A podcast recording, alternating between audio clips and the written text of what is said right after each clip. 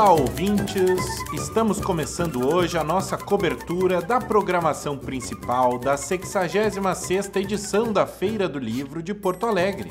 Neste ano, em formato totalmente online, o evento vem com várias novidades imprescindíveis para sua realização em 2020.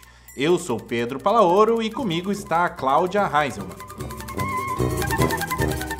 Olá, Pedro e ouvintes. O Estação dos Livros fará a cobertura dos 17 dias do evento do nosso estúdio virtual, com as janelas abertas para a Praça da Alfândega sempre ao meio-dia e 10 pelos 1080 e pelo urgs.br barra rádio, diariamente até o dia 15 de novembro.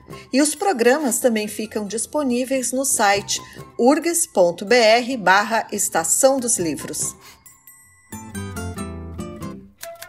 Neste primeiro programa, recebemos o patrono da Feira do Livro de Porto Alegre, o escritor e professor Jefferson Tenório e o presidente da Câmara Rio Grandense do Livro, Isatir Botim Filho. Eles nos trazem hoje relatos de quem está por dentro do evento e como ele foi reinventado para esse ano.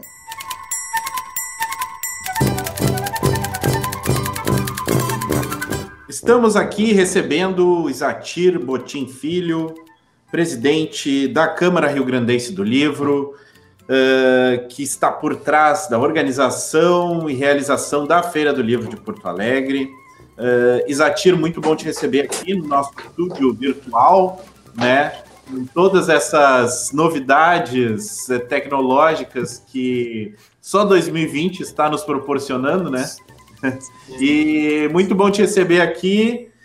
Obrigado, igualmente. Obrigado pelo convite, pela participação.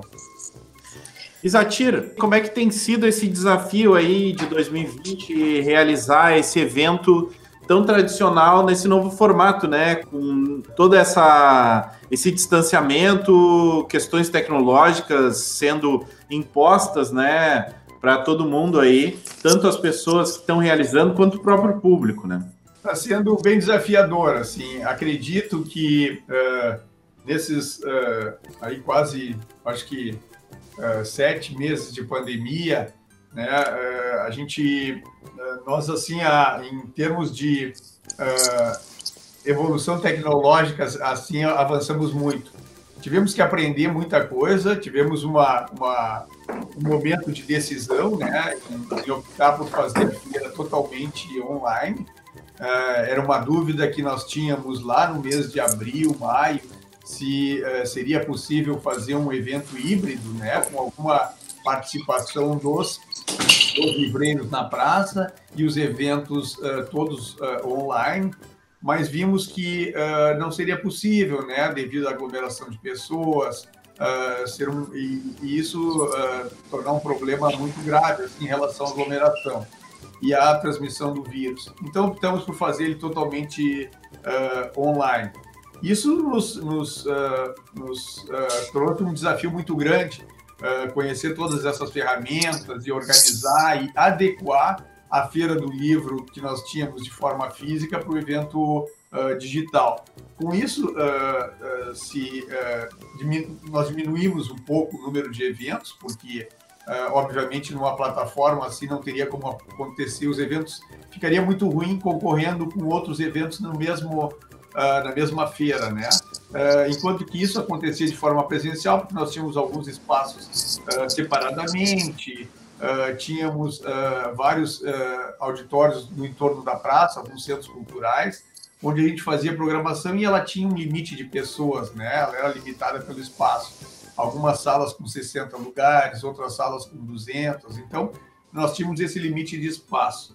Agora, então, nós pensamos em, em, nesse ano de nós modificamos, adequamos essa nova, esse novo momento, diminuímos o número de eventos para eles não concorrerem entre si e qualificamos mais, assim, eh, através de uma curadoria.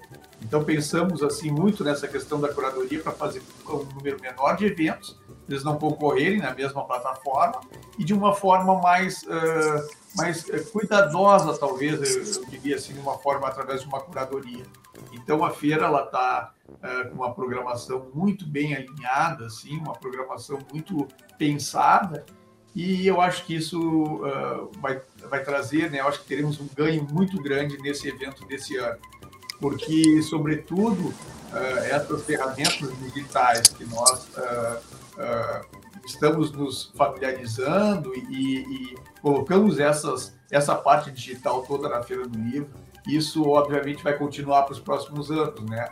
Então eu acho que de uma forma híbrida, nos próximos anos o evento pode crescer muito, né? Em locais que a gente não, não tinha condições de chegar, como o interior do estado e talvez alguns outros lugares do Brasil, nós vamos através dessa ferramenta que a gente pretende levar para as outras feiras, a feira ser visualizada e as pessoas participarem de outros locais, né? Então acho que o ganho apesar de toda essa, essa questão da que nós gostamos muito da forma presencial, obviamente a gente precisa desse contato, do, dessa parte afetiva com a feira. Eu acho que para as próximas feiras a gente vai ganhar muito se a gente seguir um modelo híbrido, né? O alcance, as pessoas vão poder alguns uh, visualizar, participar dos eventos, uh, aliás, visualizar mesmo que gravados, os eventos ficam todos gravados. Então isso acho que é um ganho muito grande, acho que é um legado que fica. Por isso que nós até comentamos assim, essa feira, uh, sem sombra de dúvida, assim, é uma feira histórica, uh, tanto pelo fato de ser totalmente tal, como ser uma feira que um, vai deixar um legado, porque a partir desse momento a gente acredita que ela é histórica, porque a gente vai conseguir seguir com essas ferramentas e fazer uma feira híbrida e uma feira muito mais, uh, talvez, maior assim na sua, na sua qualidade porque a gente hoje, hoje nessa feira do livro já desse ano, a gente tem alguns autores participando de fora, o caso da Isabel Allende e tantos outros, e às vezes teriam, eh, em, outra, em outras oportunidades, teriam dificuldade de deslocamento, agenda, uma série de questões, né, financeiras mesmo. Então, a gente acredita que com esse modelo, assim, o ganho vai ser muito... E Satir, esse novo formato, ele é um desafio, né, também para os livreiros e editores, principalmente para aqueles mais tradicionais que estão acostumados a ter quase que 100% do seu negócio ali no balcão, no balcão físico. Como que eles reagiram a este novo modelo de vendas e que suporte a feira deu para esses uh, editores e livreiros? No primeiro momento, assim, a, a, sempre é um momento assim é uma reação contrária, né? Todo mundo uh, se sente muito bem na sua zona de conforto e é muito difícil a gente mudar, né? Uh, então a gente começou a detectar, assim, ver quais eram as dificuldades, né, que os livreiros teriam para participar de uma feira online. E, sobretudo, né, de novo, é a questão digital que nos, que nos, uh, nos desafiava. Então, buscamos uma parceria com o Sebrae, o Sebrae uh, uh, está ainda em curso essa consultoria, uh, toda essa consultoria digital de redes sociais, de ferramentas de site, e o, o Sebrae está nos auxiliando nisso. Então, a gente fez uma, uma, uma consultoria coletiva, e são consultorias coletivas individuais com o Sebrae, onde eles estão nos, nos auxiliando nessa, nessa, nesse mundo digital todo, assim, redes sociais, como vender pela internet, pelo Google, pelas redes sociais, de que forma a gente aborda, de que forma a gente apresenta isso. Então, eu acredito que está sendo muito produtivo. Os associados estão muito assim satisfeitos com essa consultoria e, sem dúvida, assim, essa consultoria ela vai uh, resultar nessa, nesse trabalho que vai ser a Feira do Livro. Então, alguns não tinham site, nós fizemos uma parceria com uma empresa privada onde ela possibilitou uh, sites a, a, um custo muito pequeno, assim, um custo muito baixo e de uma forma rápida, assim, porque a gente sabe que demora essa questão toda da construção de um site e como ele, eh, essa empresa já tinha essa tecnologia para livrarias, nós conseguimos uh, fazer com que quem não tinha site tivesse essa oportunidade de fazer uma parceria também com essa, com essa empresa uh, que disponibilizou sites a um custo uh, baixo, porque, enfim, as livrarias, a maioria dos nossos associados são pequenas livrarias, pequenos livreiros, uh, empresas familiares, então não dispõem, às vezes, de uma de um investimento eh, de um valor muito grande para fazer um investimento assim de uma hora para outra. Então estamos uh, uh, contando com essas duas consultorias, essa parceria com a empresa privada, essa Get Commerce, o nome da empresa, e o Sebrae que está dando todo o apoio de tecnologia para a gente através das consultorias. Então, dessa forma, a gente acredita assim que, que nós vamos uh, uh, temos atualmente, eu acho que são 57 associados que estão participando. Uh, o formato está muito bonito. Quem quiser e já puder visualizar o site da feira www.feiradolivroboa.com.br e ali estão as bancas todas com seus e-commerces uh, e muito assim alinhadas com a programação. Então tá um site assim muito bom para navegar. Assim. Sou suspeito para falar, mas acredito assim que ficou um site um trabalho muito bonito assim, onde as pessoas poderão encontrar ali aquela biodiversidade que é tão uh, peculiar assim na Feira do Livro de Porto Alegre. Isatir, como que é para ti ver esse desafio, assim, esse dilema de, de diminuir, né, a, a quantidade de atrações, mas melhorar a qualidade, né? Sabendo que ainda que a gente saiba que o aumento da qualidade é sempre importantíssimo, existe também um dilema, né, quanto ao mercado local, né, que sempre exige, né, cuidados quanto à quantidade, né, de pessoas, de livreiros, de editores participando do evento. Como que é lidar com esse tipo de situação, né? É, é foi difícil, foi difícil porque nós tivemos que optar por Uh, por exemplo, tem algumas coisas que elas, uh, elas vão assim ao natural, né? Nós tínhamos, por exemplo, na programação infantil e juvenil, nós tínhamos duas atividades pela manhã e duas atividades pela tarde. Isso devido à capacidade do auditório presencial, nós tínhamos somente 300 lugares. E uh, algumas escolas faziam as visitas pela manhã e outras no turno da tarde, conforme a, a, a escola, a escola optava, né?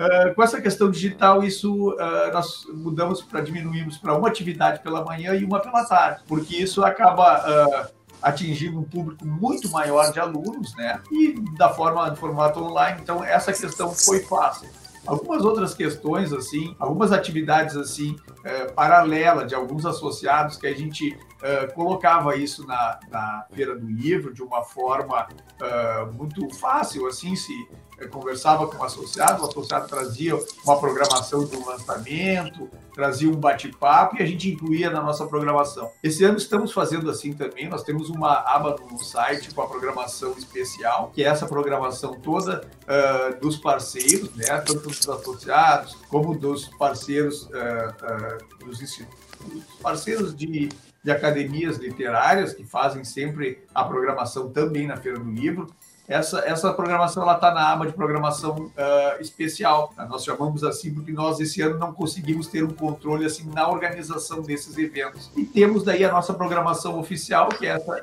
programação que foi mais enxuta, que essa sim nós uh, fizemos os contatos, nós organizamos e elas são, serão retransmitidas a partir da fábrica do futuro. Então, nós, uh, uh, anteriormente, a programação era de uma forma mais ampla, tinha um número maior de atividades, e nós acabávamos, assim, se envolvendo em toda a programação. E esse ano, assim, de uma forma uh, a gente sabe que é impossível, a gente não tem como ter o controle e ficaria muito difícil, não teríamos perna para organizar junto com os parceiros toda a programação paralela, né, que anteriormente estava incluída na programação oficial. Então foram assim algumas saídas que nós tivemos para poder colocar o evento da praça, né, virtual agora no dia 30 de outubro. Isatir, e essa feira, como a gente já falou, né, e fala toda, toda hora que se fala em Feira do Livro, a gente fala em novidades, né? Ela vem nova e, como tu disseste, tem tudo para ser histórica, ela vai ser histórica, desde o formato, a curadoria, o patrono, e uma também dessas novidades é os esquentas, né? Que já estão acontecendo e aconteceram. Uh, o último foi agora, essa semana, no dia 27. Uh, dá para tu fazer um balanço do que foram esses esquentas, de como que as pessoas participaram deles? Uh, falar um pouquinho sobre esses três esquentas. Sim. O esquenta foi uma, uma, uma saída que nós tivemos, assim, porque a gente sabe que essa questão toda do, do digital, ela, é, apesar de ser digital, a informação chega rápida, mas nós temos que é, divulgar com uma certa antecedência para que, para que tenha uma adesão, é, enfim, a que a gente espera, né? Então nós resolvemos fazer essa esses três, uh, essas três atividades diárias durante três semanas antes do início da Feira do Livro, justamente para nós uh, se acostumarmos também né, com, essa, com essa tecnologia nova. Então, além de ser uma além de ser um bate-papo para lembrar que nós teremos feira uh, daqui a alguns dias. Uh, ele está servindo também de teste da tecnologia, ele está servindo assim de, uma, uh, de um laboratório assim experimental para nós chegarmos lá no dia 30 e a partir do dia 30 até o dia 15 de novembro não ocorrer nada de Uh, fora do que a gente espera apresentar para o público. Então, a nossa, a, nossa, uh, a nossa ideia de fazer esse aquece foi justamente chamar atenção para a programação, que a programação está muito bem uh, muito bem formatada, assim, muito bem alinhada, assim, com temas muito, muito atuais, assim, no momento. E, enfim, e, e testar toda essa parte tecnológica, ver como é que está sendo a, aceitação do público, ver como é que nós estamos atingindo isso. E estão sendo bem satisfatórias, assim, estamos uh, recebendo, assim, comentários muito positivos e uh, as pessoas já estão até dizendo, ah, isso é uma, é uma atividade que tem que ficar para os próximos anos, para chamar atenção para essas. Uh, para essa programação toda, que às vezes a gente conhecia muito em cima da feira, né? Nós acabávamos conhecendo a programação quase que três, quatro dias antes de iniciar a Feira do Livro. E esse ano, com esse aquece, já tá, a gente já está sabendo os temas que serão tratados, os livros que vão ter, os assuntos. Então, eu acho que uh, só teve ganho com, essa, com essas atividades extras. Isatir, a experiência é... Uh, o, essa feira traz, traz todas essas mudanças, né, e desafios e evoluções, né, a gente pode dizer assim, né. A questão do, da escolha do patrono é uma, é uma questão bem delicada que ao longo de todos os anos da feira é sempre tratada de modo muito, né, uh, delicado e tal. E esse ano uh, traz um patrono é, com outro tipo, com outro tipo de abordagem, né? Um, um autor é, contemporâneo, um ator é, assim com experiência dentro da, com relevância nacional é, recente sendo apresentada, com, com que trata temas tão importantes é, e, e contemporâneos e atuais, né? É, como que é fazer lidar com, com esse tipo de modificação e com as e com essas mudanças e parcerias todas que vem aí, né, se somar esse ano para as próximas edições, né? Como que é pensar assim, pô, a gente está construindo um evento que pode ficar para a posteridade? A, a, ideia do patrono, né? O patrono ele já vem, é, é, patronato, assim, ele inicialmente, assim, desde a, a, criação da Feira do Livro de Porto Alegre, uh, durante muitos anos, se eu não me engano, foram 20 e poucos anos, uh, os patronos eram, uh, enfim, autores já falecidos. Aí, durante, assim, as edições, o, a diretoria alterou para homenagear, enfim, né, autores vivos, o que é muito interessante. E a partir daí ela foi, veio sofrendo assim várias mudanças assim. Uh, eu acredito que cerca de uh, sempre a diretoria juntamente com os associados é que escolhiam o patrono. Uh, durante muito tempo foi assim. Só que com o passar dos anos, assim, os, até os associados, assim, foram, não sei que de certa forma, assim, perdendo um pouquinho o interesse, talvez em, em, em, votar, em participar. E nosso voto não é um voto obrigatório, né? Então veio perdendo um pouquinho o sentido assim de alguns votavam, alguns não votavam. Então, apesar de a diretoria ter essa, essa, essa liberdade de escolha também. Então, o que que nós... Uh, isso, isso já uh, vem de, de eh, edições anteriores. Acho que, acredito que uns 10 anos atrás, 12 anos atrás, teve uma, uma, uma oportunidade de ter o voto popular, voto nas livrarias. Então, já, já, já teve vários formatos, assim eu acredito que a gente vem, uh, vem assim evoluindo e, e, a gente tem essa possibilidade de troca, de crescimento.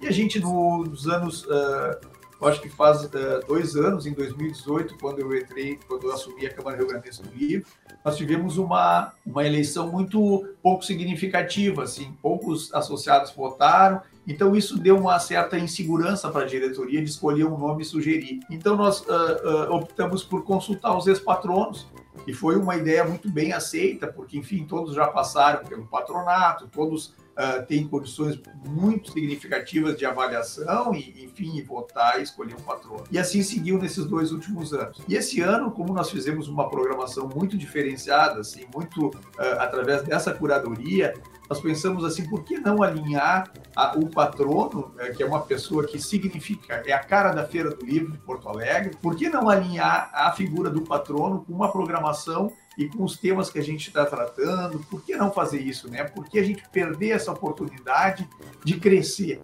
Então, nós vimos isso como um crescimento muito grande. E consultamos, obviamente, todos os ex-patronos, os patronos que já passaram, né? E todos tiveram uma, uma, uma reação muito positiva, né? E conversamos, né? E, e enfim, Uh, foi um bate-papo com eles. E todos foram muito uh, assim uh, muito positivos nessa ideia de fazer de a gente fazer essa escolha de um nome alinhado com a programação. E assim se deu o processo. E aí nós ficamos assim todos muito encantados com a obra e com a, a obra e a literatura do Jefferson Tenório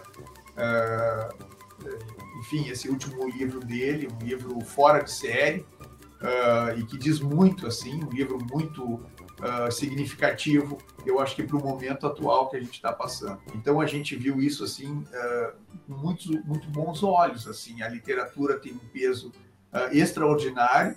Eu acho que a mudança da sociedade e esse é o nosso papel como promover o livro e a literatura tem um peso muito grande nessas mudanças, né? A gente se expressa através dos livros, através, né? Então tem toda essa questão e a gente viu que, uh, meu Deus, né? Era essa oportunidade de a gente fazer isso, alinhar a programação, uma literatura de qualidade e sem dúvida o nome dele uh, é um nome assim para nós esse ano que foi sem sombra de dúvida assim uma uma escolha unânime assim. Então a gente optou por fazer assim. Eu acho que Uh, eu acho que é um ganho para todos. Eu acho que nós temos que chamar atenção, uh, uh, sobretudo para os aspectos da literatura que ele trabalha, é, um professor assim fora de série, tem um trabalho de mediação de leitura muito grande. Então eu acho que nós acertamos mais uma vez. Eu acho que assim a Câmara toda eu acho que ganha com isso, a sociedade ganha com isso, a Feira do Livro ganha com isso. Eu acho que nós temos que crescer. Eu acho que uh, o momento é agora. Nós temos que mudar, nós temos que ultrapassar barreiras, nós temos que uh, quebrar alguns paradigmas. Eu acho que é a chave da, da virada, assim, a oportunidade. Então, se a gente tem a oportunidade de mudar, de ter um pensamento uh, diferente, eu acho que a gente tem que agir. A gente não pode esperar para amanhã, porque a gente é, já passou muito tempo. Eu acho que nós temos uma, uma dívida muito grande assim ainda para cumprir o nosso papel. Então, eu acho que nós temos que a oportunidade é agora, então eu acho que a gente tem que assumir. Isatir, quero agradecer muito a tua presença aqui. A nossa entrevista está chegando ao final. Foi muito bom te receber agora nesse início, né, de feira, mais uma, mais um desafio, mais um ano, né, uh, promovendo o livro e a literatura em Porto Alegre, nesse evento tão importante para a nossa cidade e para a cultura do estado e do país, né. Parabéns pelo teu trabalho e pela por essa oportunidade, né, de termos todas, é, toda essa programação pela frente. Obrigado. Obrigada. Seguimos com Estação dos Livros na cobertura da 66ª Feira do Livro de Porto Alegre.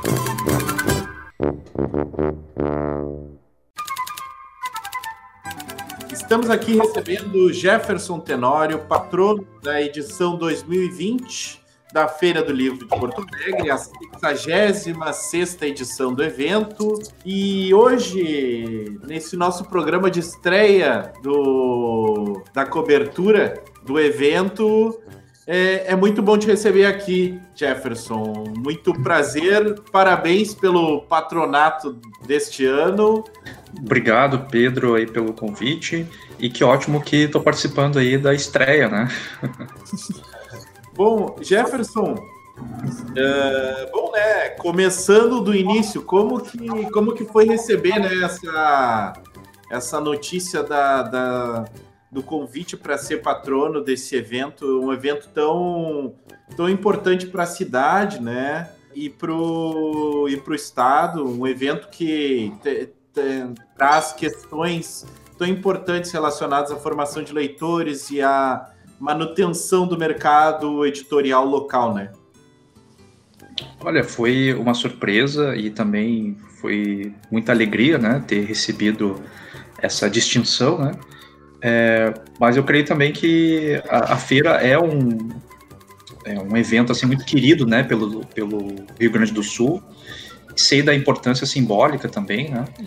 E acredito que é um momento de homenagens também a quem gosta de livros, né? Quem gosta de conviver com a literatura, né? Com, com personagens. Então eu me senti assim muito feliz, né? Com essa com essa escolha, né? Tenório, ah, falando sobre a tua uh, ainda indicação como patrono, como tu vê um autor uh, contemporâneo com uma literatura mais não, não mais atual estando à frente deste grande evento e nesse, nesse momento de grandes mudanças, né? Uh, da feira ela vai ser virtual, uh, com finalmente teremos uma curadoria. Então, essas mudanças com o teu tua indicação, como que tu vê o teu patronato nessa edição da 66ª Feira do Livro? Olha, Cláudia, eu vejo como uma ruptura, assim, das outras edições, né?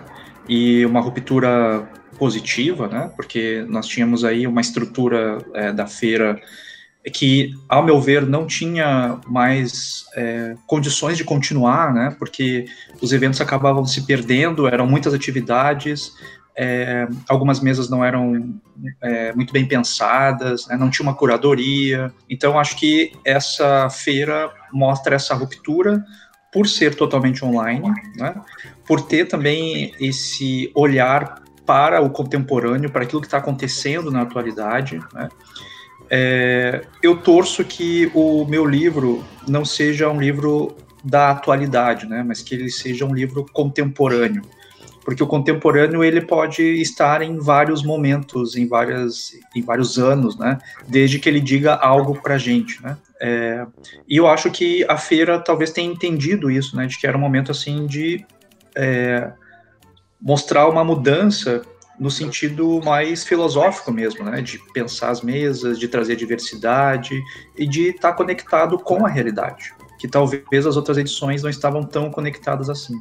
Jefferson, a Feira do Livro de Porto Alegre tem teve autores sendo patronos uh, com grandes obras, né? É, uh, ao longo da história teve grandes nomes aí representando tanto a, a literatura de Porto Alegre quanto à literatura nacional, né? E como que tu te vê agora nesse rol, né, de nomes tão importantes da literatura brasileira, aqui tendo a oportunidade de falar pela literatura escrita e publicada a partir de Porto Alegre, uma cidade que uh, inevitavelmente tem um papel dentro da literatura nacional, né? Sim, e tem vários escritores que eu admiro e que sou leitor, né? Então, o próprio Caio Fernando Abreu, né? O Érico Veríssimo, é, são o Luiz Fernando Veríssimo também, né? São escritores que eu sempre admirei e não conseguia me ver assim nesse local, né, nesse lugar, nesse espaço, né? É, em nenhum momento passou pela minha cabeça que algum dia eu poderia me tornar patrono em função também de todo o perfil, né? Então, eles acabavam escolhendo autores mais velhos, que tinham obras mais extensas, né? E eu não me encaixava, assim, nesse perfil. Então, acredito que tenha sido é, uma mudança, assim, e eu estou tentando lidar com isso agora, né? Falando uh, um pouquinho sobre o teu novo romance, sobre Porto Alegre, como que a cidade aparece nas, nas páginas do teu livro. E, ne, e já fazendo um link também, o, lembrando do romance do Paulo Scott, o Marrom e Amarelo, que também discute a questão uh, da cidade, os espaços da cidade e o racismo. É, eu acho que tanto o livro do Paulo Scott quanto o meu é, tratam de espaços da cidade de Porto Alegre que geralmente não são representados. Né? É, tem uma tese de doutorado da Natália Borges Polesso, né, escritora, e ela trabalhou justamente isso, né? Como é a representação de Porto Alegre nos romances é, produzidos aqui no Rio Grande do Sul. E é possível perceber que os espaços mais periféricos é, eles não são muito representados, né? Geralmente é a parte central ou é a parte mais abastada, né? Então é os bairros mais de elite, é, mas os bairros periféricos eles não aparecem. É, e eu acabei trabalhando isso né, nos, nos três livros que eu, que eu fiz, e acredito que o, esse espaço diga alguma coisa sobre os personagens, né? Ou seja, como eles se relacionam com esse espaço, que é um espaço hostil, né? é um espaço por vezes racista e que não permite que pessoas negras possam ir e vir com tranquilidade. Né? Então, eu quis colocar, especialmente nesse último livro, essa relação assim conflituosa né, que os personagens têm com essa cidade de Porto Alegre. Os teus romances é, sempre conseguem trazer essa questão do, do racismo e da, da, dos locais né, da cidade como uma como destaque. Como que é explorar isso uh, e enxergar o teu, a tua obra hoje em meio à literatura brasileira contemporânea, né? movimento, e aí a Cláudia já havia mencionado Paulo Scott, existe um movimento para uh, essa identificação, né? Uh, do, do Brasil e a leitura daquilo que, que falta na literatura brasileira, que sempre é vista como muito elitista, né? Como que é a tua obra dentro desse cenário, né? Bom, é, eu acho que por muito tempo a gente teve um tipo de literatura é, que tinha mais prestígio e mais reconhecimento também. É, e eu acho que a partir dos anos 2000 isso começou a mudar um pouco, porque com a entrada de cotistas na universidade pública, por exemplo, fez com que houvesse uma demanda na própria academia por outros tipos de narrativas. Né? E essas narrativas, então, até pouco tempo, não tinham essa visibilidade. Então, acredito que a minha literatura, a literatura da Conceição Evaristo, até a própria é, Carolina Maria de Jesus, eles entram nessa esteira de contar uma história do Brasil através da literatura que até então não havia sido contada ou não havia sido lida. Então eu me coloco junto com esses escritores que produzem um tipo de literatura que até pouco tempo atrás não era vista como literatura, né?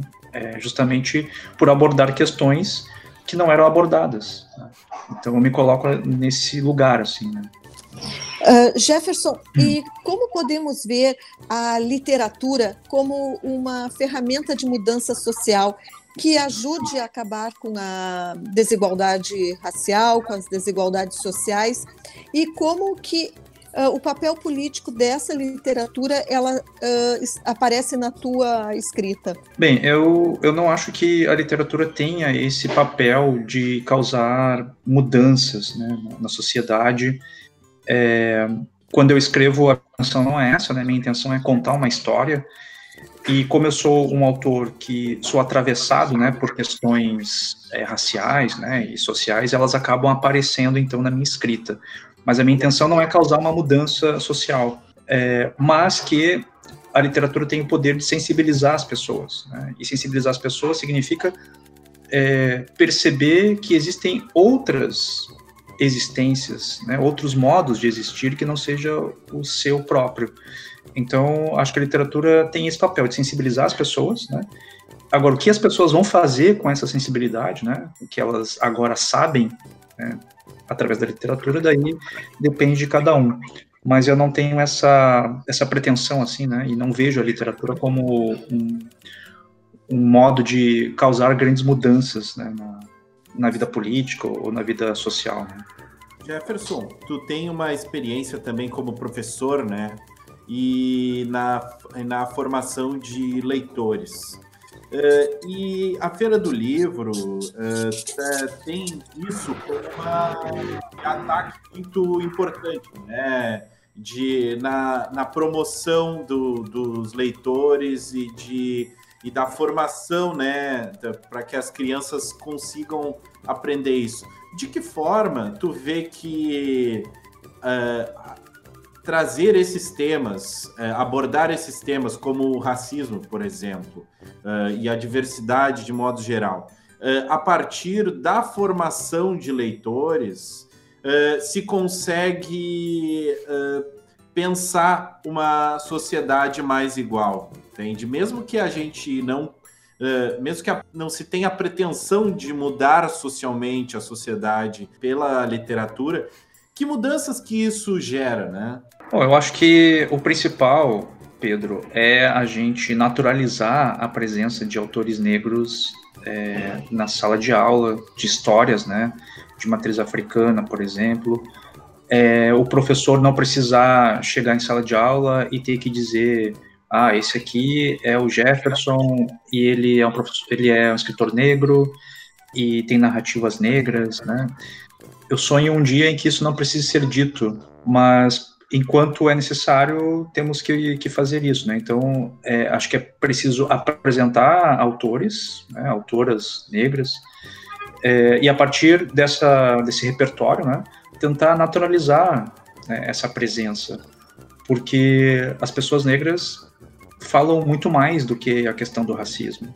Né? Elas tocam em questões existenciais, em questões é, que são do humano. Então, sempre esperam que o autor negro tenha que falar sobre questão racial. Ele pode falar, mas ele também fala de outros assuntos e isso deve ser naturalizado. Né? E acho que a partir daí a gente consegue uma mudança, assim, de perceber que o diferente, ele pode ser diferente, mas ele é igual no sentido de oportunidades, né, de ter as mesmas oportunidades que os outros. Agora, falando um pouco do lado Jefferson uh, leitor, tu já falasse do Caio Fernando Abreu, do Luiz Fernando Veríssimo, que autores contribuíram para a construção do Jefferson escritor? Olha, é, foram vários, foram mudando assim ao longo dos anos, né? Mas ultimamente eu tenho prestado muito mais atenção na figura do Machado de Assis, é, não como, uh, como escritor apenas, mas como uma índole, é, como pessoa e como um autor negro vivendo numa sociedade escravagista, preconceituosa, e de como ele conseguiu lidar com isso, né? E o Alfredo Bose, né, que é o crítico literário, ele diz que o Machado de Assis é como se fosse um capoeirista, né? Então ele entra no jogo e ele recua quando tem que recuar e ele ataca quando tem que atacar, né? E isso é de maneira muito sutil, assim, porque ele entende o jogo e entra nisso. Então eu tenho o Machado de Assis como um escritor que me influencia indiretamente, né, no que eu escrevo, mas também é, é um modelo de homem negro, né? ou seja, como lidar com uma sociedade que às vezes é violenta, é brutal, é hostil contra as pessoas negras. E depois eu tenho outros autores, né, como o James Baldwin, né, que é o escritor norte-americano, a própria Conceição Evaristo, como eu já falei aqui, né, é, o Caio Fernando Abreu também, o Shakespeare, Cervantes, daí a gente vai aí entrar em vários autores. Mas Machado de Assis atualmente é quem é quem eu tenho esse modelo assim de escritor. Né? Jefferson, voltando um pouco à questão da formação de leitores, como que como que tu vê essa a, a prática, né, de formar um leitor? Uh, existe uma um método no qual tu tu pense assim, não essa é, esse, essa criança pode ter mais interesse por esse tipo de assunto e isso pode gerar ela. Qual, qual que é o primeiro passo? Tu dizer assim, não, esse, esse é o melhor método para tornar as crianças leitores vorazes daqui a alguns anos? Olha, eu acho que as crianças são mais fáceis de se tornarem leitores vorazes do que adolescentes e adultos, né? É, a experiência que eu tenho na escola há 20 anos, né, como professor, eu tenho percebido que as séries iniciais ali, e o ensino fundamental, até ali pelo sétimo ano ali, oitavo ano, eu creio que os professores, tanto escola pública quanto escola particular, fazem um trabalho bom com a leitura. E a, até saiu uma pesquisa em setembro sobre a leitura no Brasil, né, falando sobre os leitores, né, é, o quanto na, nessa idade inicial, até ali os 12, 13 anos, a maioria dos alunos leem por prazer. Né? Então não é uma obrigação. E quando eles passam para o ensino fundamental, deixa de ser prazer e passa a ser uma obrigação. É, mas eu acredito que o principal e o mais básico é colocar à disposição. Né? Essa, é, é dizer para eles que determinado livro existe. Como disse o Ítalo Calvino, né, naquele livro Por que Ler os Clássicos, a escola tem a obrigação de apresentar os clássicos para os alunos. Porque se a escola não fizer isso, quem vai fazer? Né? Então é isso que eu, que eu faço. Eu apresento os clássicos, mas também apresento os contemporâneos, né, ou aqueles que não estão no cânone. Mas eu tenho a obrigação de apresentar os clássicos e a partir daí olhar para cada turma, olhar para é, cada cada aluno, né? Eu acho que o, o passo seguinte é, de colocar à disposição é a mediação dessa leitura. Porque eu posso trabalhar contos do Machado de Assis como oitava série, por exemplo, desde que haja uma boa mediação. Eu não posso simplesmente largar o, largar o texto para o aluno. Né? Eu preciso instigar, eu preciso conhecer esse aluno.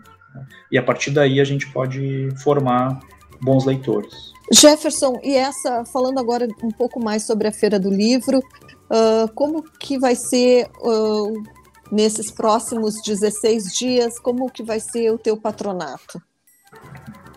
Olha, é uma coisa que estou aprendendo ainda, não sei bem como vai ser isso, é, mas tem algumas indicações, assim, né, de eu fazer outras participações, não só aquelas que estão na programação, mas eles estão vendo outras formas também de eu poder participar.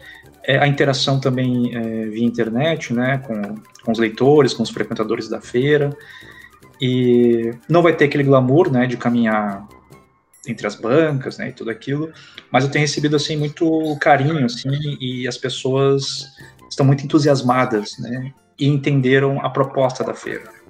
Então, fiquei muito feliz com isso. Bom, Jefferson, nosso nosso tempo tá, tá se esgotando aqui, né? É, tu tem logo mais uma outra entrevista que também é uma atividade muito comum, né? Dos patronos cheios de, de, entrevistas. E bom, já deixo um convite para ti, uma entrevista no que vem, né? Presencialmente, quando puder uh, estar estarmos sem o distanciamento como hoje estamos, né? Quero te parabenizar novamente pela, pelo, pela tua posição e, e agradecer mais uma vez pela, pela tua disponibilidade. Obrigado, Pedro. Obrigado, Cláudia, pelo convite. E certamente ano que vem estaremos aí presencialmente conversando mais de perto. Muito obrigada. Muito obrigado.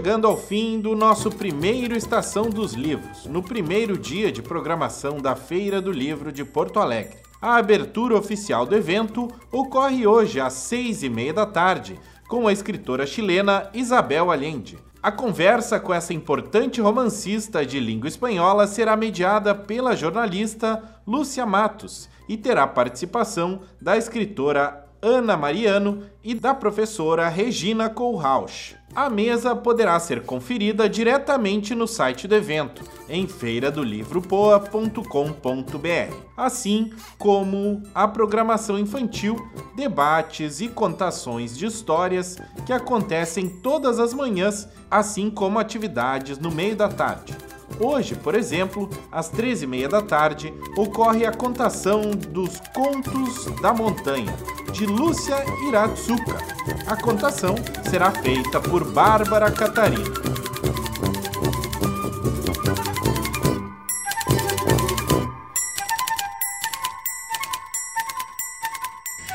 Para acompanhar mais sobre a nossa cobertura, acesse o site urgs.br barra Estação dos Livros e também nos siga nas redes sociais. Trabalharam nesta edição Débora Rodrigues e Mariana Sirena na produção, com Pedro Palaoro e Cláudia Heinzelmann na reportagem. A edição é de Pedro Palaoro e na técnica Luiz Fogassi e Jefferson Gomes.